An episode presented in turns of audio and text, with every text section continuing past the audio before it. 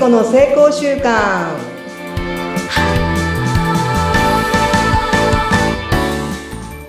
皆さんこんにちは。エンパワーメントコーチ健康系アドバイザー内閣府地域活性化伝道師大学の講師ラジオのパーソナリティ健康をかける幸福トークメインパーソナリティなどなど人のあ人と組織の天才性を目覚めさせることを使命に生きております今日もよろしくお願いしますはい。今日は肩書きまた一つ増えちゃった加藤聖子さんです。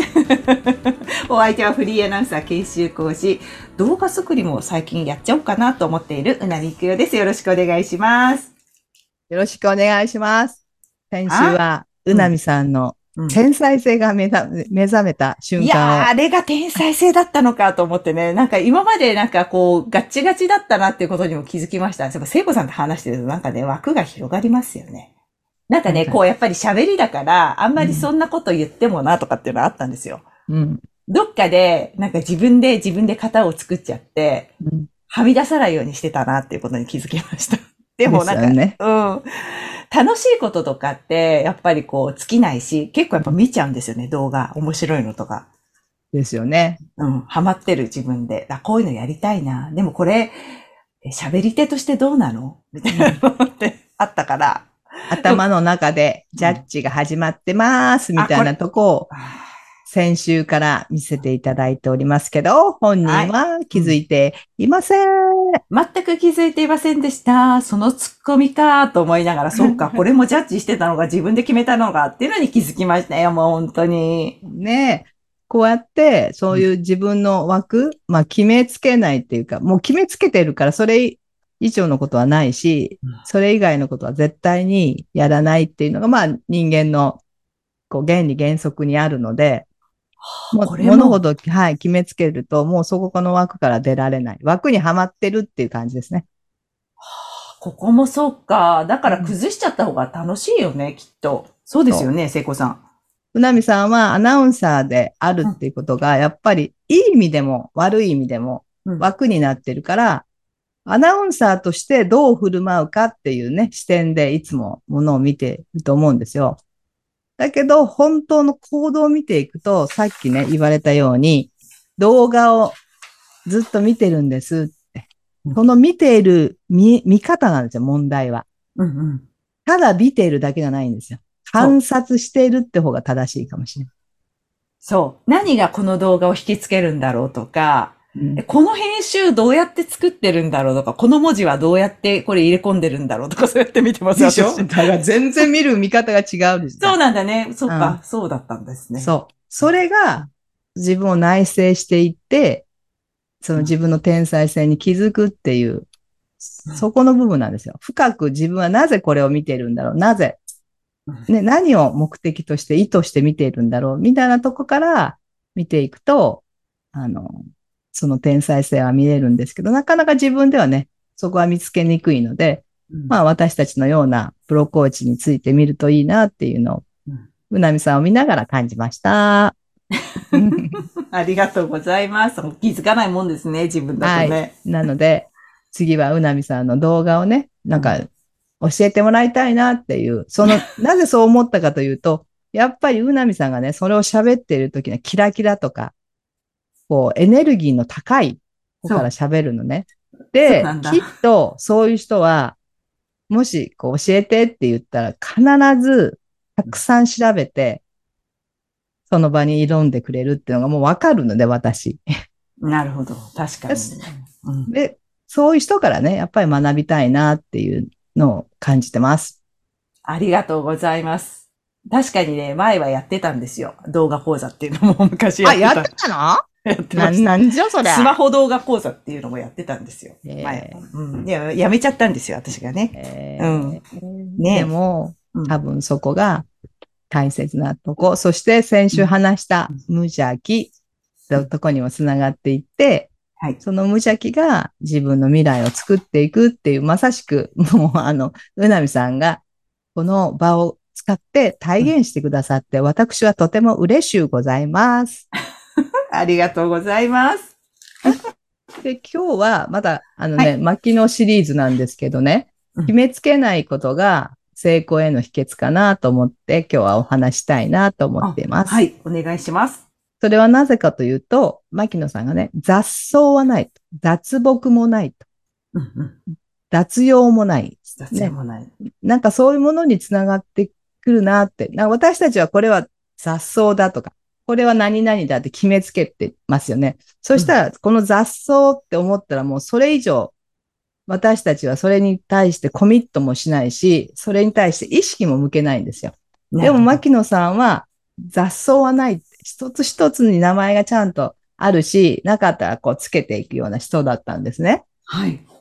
だからその一つ一つを大事にするって、何かのレッテルを貼らないっていうのをね、牧野さんから私今回すごく学んで、うん。それと、うなみさんの先週のね、こう、あの、天才性が目覚めた瞬間とね、照らし合わせたときに、やっぱりうなみさんはアナウンサーであるっていう、なんかこう、自分はこうあらねばならないっていう、なんか世界ね、こう、そしてそういうふうに、外からもそういうふうに、アナウンサーがこんなことしていいの？みたいな、こう、レッテルを貼られていくと、なんか自分が小さくなったり、もうそっから、その枠から出られなくなる。だから決めつけないことってすごい大事だなって、この牧野さんから私は学んだんですけど、うん。うなみ様いかがでございましょうか？そうですね。もう本当にびっくりしたのと、なんかやっぱりその、よく、なんだろうな、こう、色眼鏡で見ないとかっていう先入観。例えば人を見るときも、うん。あの人はこういう人だからって人から言われたことをそのまま鵜呑みにしちゃって、うんうん。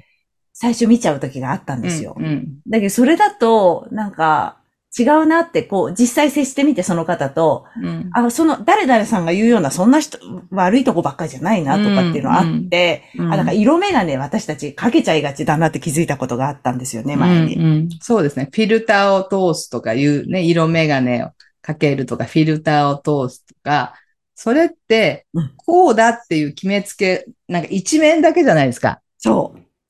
そう。ほんとそねう。うん。でもそれを取ったときに、あれ？そうじゃないよね。こういう一面もあるし、こういう素晴らしいとこもあるし、うん。そういうふうに、こう、決めつけないって、こう、それを取るだけで、なんかすごい広がってくるなっていうのね。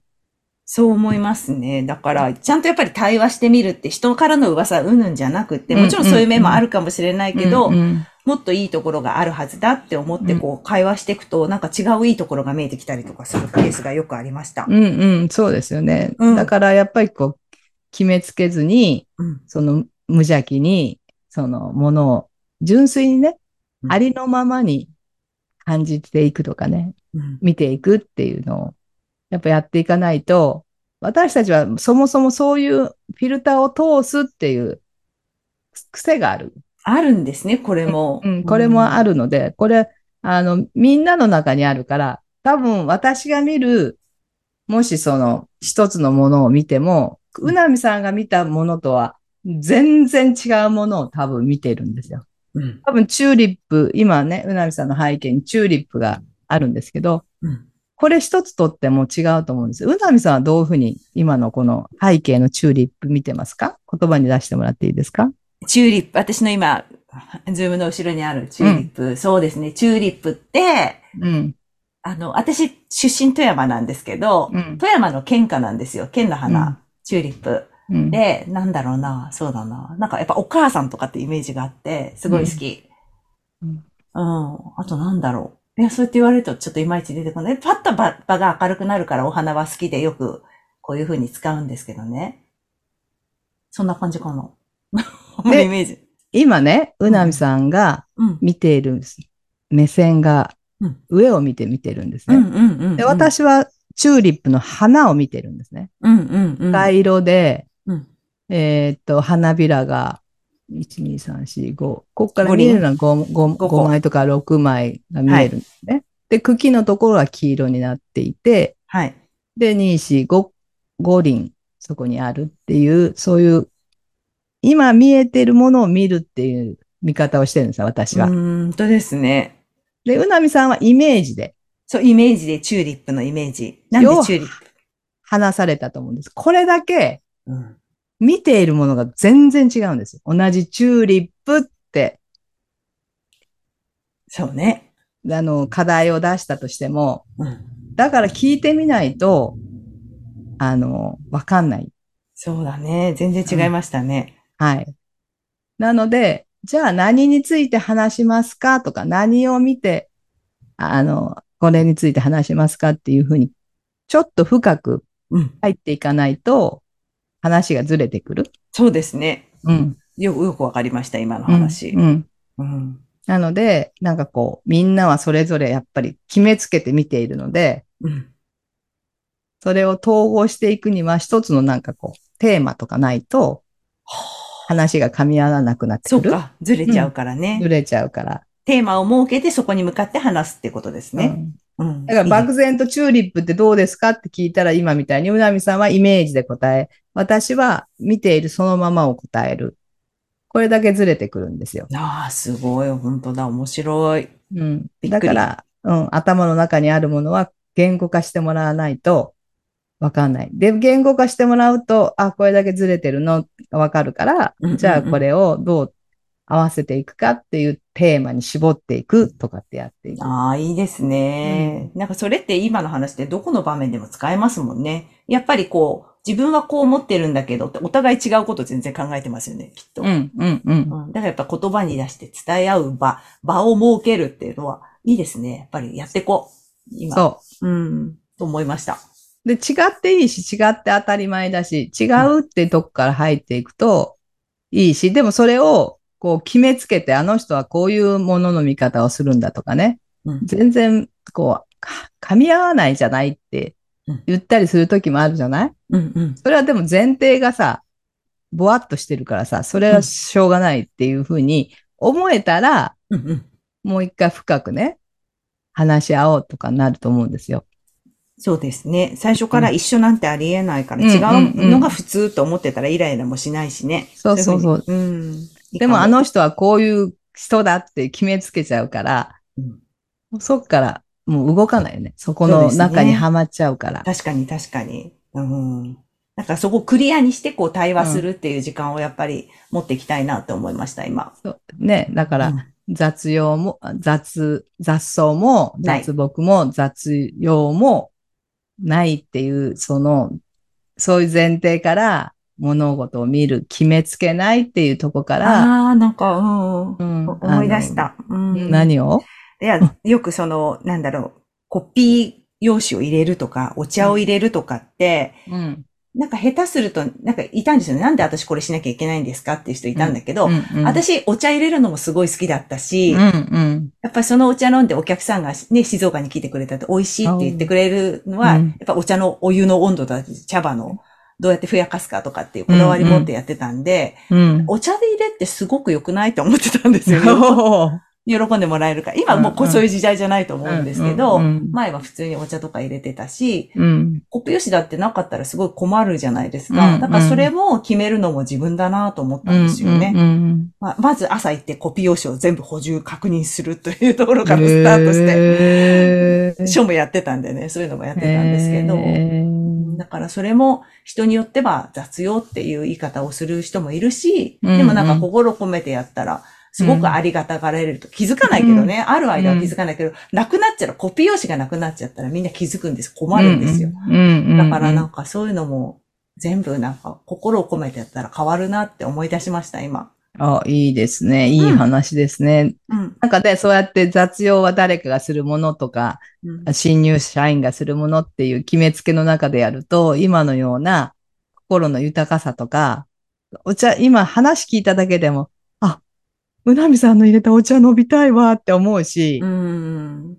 なんかそういいう、なんか人から見たら些細なことかもしれない、雑用に見えるかもしれないけど、それをそういうふうに決めつけるんじゃなくって、うん。それも丁寧にやることで相手が喜んでくれる。いや、すごいこだわってたんですよ。あとなんあか、県外から来たお客さんにどのお菓子を出そうかとか。わかるわ、うなみさんのその、なんか 風景が見えるな本当ありがとうございます。サービス、サービス精神が旺盛というか、人を喜ばせる。うんそうですね。ここにもうね、特化してる人だからね。あありがとうございます。そう、好きでしたね。思い出しました。今、ありがとうございます。懐かしい。数年前を思い出しました。えーそういう意味ではやっぱり、あなんかね、こうあらねばならないっていう決めつけを外すと、うん人生がねねめちゃくちゃ豊かになるなって。ああ、確かに。うん、そんなことを今日のなんかね、ポッドキャストで気づかせていただきました。皆さんはどうでしょうかんね。皆さんはどうでしょうか？はい、感想などいただけたり、自分の経験をね、書いていただけるとめちゃめちゃ嬉しいなと思います。ぜひぜひお待ちしております。はい。本当に今日もね、やってみてよかった。